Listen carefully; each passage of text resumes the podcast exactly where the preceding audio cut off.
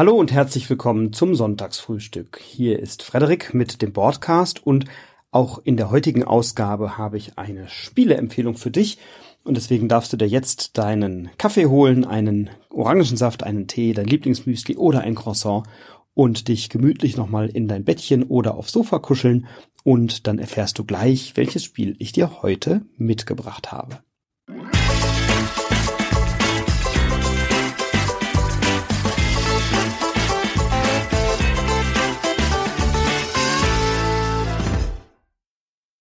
Und bevor wir zur heutigen Spieleempfehlung kommen, möchte ich noch auflösen, wie die Rückmeldungen aus der letzten Woche waren. Da hatte ich ja gefragt, ob du möchtest, dass der Titel des Spiels, das ich im Sonntagsfrühstück bespreche, im Vorfeld bekannt gegeben ist, also im Titel der Podcast-Folge oder in den Show Notes, oder ob es eine Überraschung bleiben soll. Und da habe ich doch sehr viele Zuschriften bekommen auf Instagram und auf Twitter und einhelliger oder zumindest mehrheitlicher Tenor war, na, lass das bitte als Überraschung, genau das schätze ich.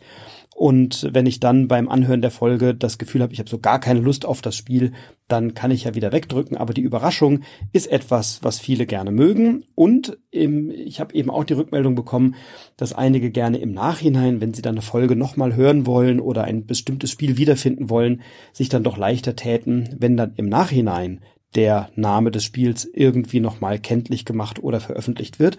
Und deswegen werde ich jetzt immer mit einigen Wochen Verzögerung, vier, sechs, acht Wochen Verzögerung, nach und nach die Titel der früheren Episoden des Sonntagsfrühstücks nennen, also die Titel der Spiele nennen in den Show Notes. Also da kannst du dann eben immer so vier, sechs, acht Wochen zurückschauen und siehst dann in den Show Notes, welches Spiel ich präsentiere. Aber so die aktuellen Folgen, die bleiben dann erstmal mit einer Überraschung und werden dann eben nach und nach aufgelöst.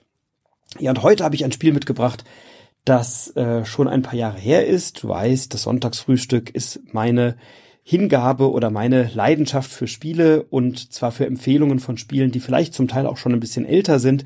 Ich möchte im Sonntagsfrühstück nicht nur die aktuellen Titel des Jahrgangs besprechen oder die jüngsten Spiele und die aktuellen Kracher, sondern durchaus auch etwas ältere Spiele, von denen ich glaube, dass es wertvoll ist, sie mal im Kreis deiner Lieben zu spielen. Deswegen ist das Sonntagsfrühstück weniger eine Rezension, sondern mehr eine Empfehlungsfolge. Und heute habe ich ein Spiel dabei, was ich wirklich liebe und was ich super, super gerne spiele und was in der richtigen Runde ein ganz, ganz tolles Spiel ist. Man könnte erstmal denken, es ist vielleicht so ein Absacker oder Einsteiger in den Abend, aber weit gefehlt. In der richtigen Runde habe ich das auch schon so oft am Abend gespielt, dass dann für viele andere Spiele eben keine Zeit blieb, äh, weil wir dann doch eben vier, fünf oder sechs Partien gespielt haben am Abend. Das kam durchaus schon vor und ich finde, es ist das perfekte Spiel für einen gemütlichen Sonntagnachmittag oder Abend im Kreise deiner Lieben. Also das Spiel, über das ich sprechen möchte, ist ein kleines Kartenspiel. Es ist geeignet für drei bis zehn Spielende. Es ist bei Schmidt Spiele erschienen bereits 2016. Es ist entwickelt worden von Yusuke Sato und eine Reimplementation äh, des Spiels Time Bomb, also mit einer mit einem neuen Setting und mit einem neuen Thema. Und es handelt sich um das Spiel Tempel des Schreckens. Es ist ein ja, Social Deduction Spiel, ein bisschen ein Verhandlungsspiel. Wir haben verdeckte Rollen in diesem Spiel. Es gibt Abenteurer in diesem Spiel und es gibt Tempelwächterinnen in diesem Spiel und die Wächterinnen möchten gerne die Schätze des Tempels bewahren und bewachen und die Abenteurer in Fallen locken. Die Abenteurer hingegen möchten gerne die Schätze des Tempels finden und aufdecken. Und ja, das ist im Grunde schon genau das Spiel. Am Anfang des Spiels werden die Karten verteilt, also es werden unterschiedliche Rollen zugeteilt. Jeder bekommt eine eigene Rolle oder jede. Und äh, diese Rolle ist dann eben Abenteurer oder Tempelwächterin und damit kennst du deine Aufgabe. Und man weiß natürlich nicht, welche Rollen die anderen im Spiel haben. Und es geht gar nicht so sehr darum herauszufinden, also zumindest nicht zu äh, aufzudecken, wer sind denn die anderen, sondern es geht im Wesentlichen darum, über das Verhalten und über die Beobachtung des Verhaltens anderer klar zu machen, ähm, welche Ziele habe ich und wer unterstützt mich auf meinem Ziel. In den Stapel Karten oder in dem Stapel, Karten, der ausgeteilt wird, befinden sich einmal leere Schatzkammern. Es befinden sich Schatzkammern, die mit Schätzen gefüllt sind und es befinden sich auch zwei Feuerfallen unter den Karten. Und diese Karten werden je nach Anzahl Spielender ähm, verteilt an alle und dann habe ich eben Karten auf der Hand, schaue mir die an und dann weiß ich, wie viele Schatzkammern habe ich mit Schätzen, wie viele leere Schatzkammern habe ich und gegebenenfalls wie viele Feuerfallen. Dann mische ich nochmal meine Karten, sodass ich auch nicht weiß, welche Karte an welchem Platz ist. Wenn ich sie vor mir auslege in einer Reihe, dann lege ich da also meine vier, fünf, sechs Karten vor mir aus und alle anderen tun das auch. Und dann weiß ich zwar, welche Karten ich auf der Hand habe, aber ich weiß eben nicht mehr die Position und wo sie liegen. Und dann machen wir so eine Runde und jeder sagt mal oder jede sagt mal, welche Karten wir denn so haben. Dann sage ich vielleicht, ich habe ja so zwei wertvolle Karten, so zwei Schätzchen hätte ich auf der Hand und ich habe vielleicht auch eine Feuerfalle und sonst habe ich zwei leere Schatzkammern. Also da gibt jeder so ein paar Hinweise und erzählt, was er so auf der Hand hat. Und oh Wunder, meistens sind da ein paar saftige Lügen dabei. Denn wenn du Wächterin bist und die Feuerfallen auf der Hand hast, dann möchtest du natürlich, dass möglicherweise die Abenteurer frühzeitig die Feuerfallen aufdecken, denn die Wächterin haben sofort gewonnen, sobald die zweite Feuerfalle gefunden wurde. Also könnte eine Wächterin möglicherweise sagen, ich habe mehr Schätze, also ich habe vielleicht drei Schätze auf der Hand, dabei hast du vielleicht gar keinen Schatz, dafür aber eine Feuerfalle und möchtest also die Abenteurer in deine Schatzkammer oder in deine Karten locken. Wenn du ähm, Abenteurer bist und Feuerfallen auf der Hand hast, aber gleichzeitig auch Schätze, dann behauptest du vielleicht eher leere Schatzkammern auf der Hand zu haben, damit niemand die Feuerfalle erwischt. Denn die Abenteurer haben mehrere Runden Zeit, eine bestimmte Anzahl Schätze, je nach Anzahl Spielender, äh, aufzudecken und diese Schätze eben zu identifizieren. Und das muss gar nicht in der ersten Runde passieren. Ähm, das wird also reihum gemacht und dann wird, wird, geht die erste Runde ähm, fange ich vielleicht an und dann sage ich, hey, ich möchte gerne diese Karte bei diesem Spieler oder dieser Spielerin aufdecken und dann wird die umgedreht und dann sehe ich schon, ist es eine leere Schatzkammer, ist es eine gefüllte Schatzkammer oder eine Feuerfalle äh, und dann schiebt man die so ein bisschen nach vorne und die Person, bei der ich dann die Schatzkammer aufgedeckt habe, sucht sich dann eine andere Person aus, bei der sie eine entsprechende Karte aufdeckt. Und das geht reihum, so lange, bis so viele Karten aufgedeckt sind, wie Anzahl Mitspielende am Tisch sitzen. Dann werden die Karten, die noch verdeckt sind, eingesammelt, wieder gemischt, neu verteilt und dann wird wieder angesagt, wer was auf der Hand hat.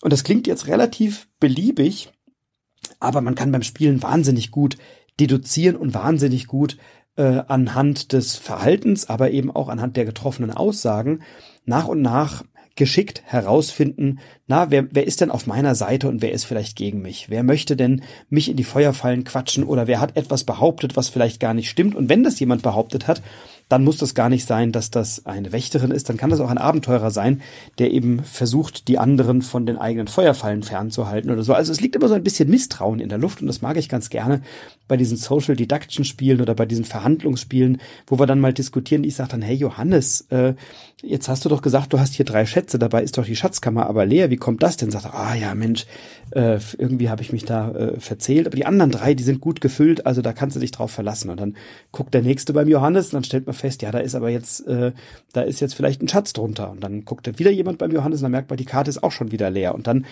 ist die Runde möglicherweise schon rum und dann weiß keiner so richtig, hat der Johannes jetzt gelogen oder haben wir jetzt zufällig die beiden Karten aufgedeckt, die halt leer waren und die anderen drei, die gut gefüllt sind, bleiben noch bei ihm liegen. Also ähm, es ist immer ein Spiel, bei dem man so ein bisschen versuchen muss herauszufinden, wem glaube ich, wem glaube ich nicht. Und man hat eben vier Runden Zeit, alle Schätze zu identifizieren. Und dabei entstehen natürlich ganz tolle Gruppendynamiken. Es entstehen, es entsteht ein schöner Trash-Talk am Tisch, dass man also das Misstrauen auch äußert und äh, miteinander diskutiert. Naja, und am Ende gibt es dann oft einen schönen Showdown und gerade dann, wenn vielleicht nur noch wenige Karten übrig sind und dann es darum geht, die letzten Schätze zu erwischen, gleichzeitig aber die Feuerfallen nicht zu bekommen, ähm, das ist in der Regel der, der Moment, in dem es dann richtig spannend wird und in dem dann äh, auch die Spannung oftmals gut zu greifen ist. Bei solchen Social Deduction Spielen ist ja oft ein eine Schwierigkeit oder vielleicht ein, ein Hemmschuh, dass es Menschen gibt, die sagen, ah, ich kann nicht so gut lügen oder ich lüge auch nicht so gerne und das ist irgendwie nichts, was ich, was ich so gerne mache. Das Schöne ist bei diesem Spiel, ja, du musst ein bisschen lügen, aber du musst das, was du gesagt hast, nicht permanent verteidigen. Also anders als zum Beispiel bei ähm, Feed the Kraken oder sowas, wo du ja eine Behauptung aufstellst oder bei sowas wie Werwolf. Gut, da fliegt ohnehin jemand raus, so Player Elimination ist nie so schön. Aber das ist ja so ein Social Deduction Spiel, wo du manchmal sehr vehement lügen musst und jemandem ins Gesicht schaust und sagst, ich bin kein Werwolf oder ich bin bei Feed the Kraken, äh, ich bin eben kein Kultist oder sowas, ich bin doch ein Seefahrer genau wie du. Ähm, diese harte Verteidigung einer Lüge findet bei Tempel des Schreckens nicht statt. Da muss ich nur ähm, die Anzahl Karten am Anfang mal nennen und dann werde ich in der Regel auch nicht so stark in die Mangel genommen, dass man das irgendwie verteidigen müsste. Also ein Spiel, das auch gut spielbar ist für Leute, die eben nicht so gerne oder nicht so gut lügen können, die können da bei dem Spiel ganz gut mitspielen. Eine Partie dauert, ja, je nach Anzahl Spielender 10, 15, vielleicht mal 20 Minuten, ist also total schnell gespielt, ist ein ganz kleines Kartenspiel, also das ist nur ein Stapel Karten, mehr ist es nicht. Ähm, du, du, hast, ich glaube, das kostet acht oder neun Euro bei Schmidt-Spiele und damit hat man echt einen riesen Fez. Bei uns kommt es ganz, ganz oft auf den Tisch. Ist für drei bis zehn Spielende geeignet.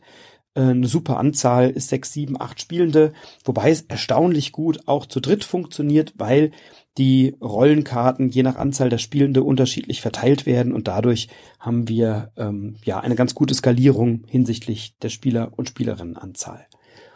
Bei Boardgame Geek ist das Spiel mit einer 7,2 bewertet bei knapp über 2000 Bewertungen. Ähm, die Komplexität ist sehr, sehr einfach bei 1,16. Das Alter ist 8 plus, also ab 8 Jahren. Ähm, und im Gesamtranking bei Boardgame Geek immerhin auf Rang 1454, was für so ein kleines Kartenspiel oder Partyspiel wirklich ein super, eine super Rang ist. Äh, bei den Partyspielen auf Rang 66, also da relativ weit oben. Wer also bluffen mag, wer ein bisschen Social Deduction mag, wer so kleine Kartenspiele mag und wer vielleicht auch Spiele sucht, die in größeren Gruppen super spielbar sind, gleichzeitig aber auch bei kleinen Gruppen gut funktionieren, der ist mit Tempel des Schreckens wirklich, wirklich, wirklich gut bedient. Ähm, ein ganz fantastisches Spiel aus meiner Sicht und ich bin jederzeit bei einer Partie Tempel des Schreckens dabei.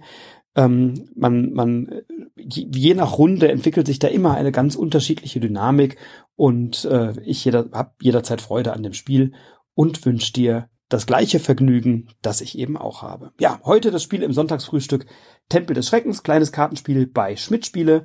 Wenn dir das gut gefällt, dann bestellst dir, holst dir oder vielleicht hast du es auch schon im Schrank, dann pack's doch mal aus und spiele es. Ähm, lad mich gerne zu einer Runde ein, ich bin jederzeit mit dabei. Wünsche dir jetzt erstmal einen schönen Sonntag Bleib gesund, bleib inspiriert, inspiriere andere und genieß das Spielen. Alles Liebe, bis bald im Broadcast, dein Frederik.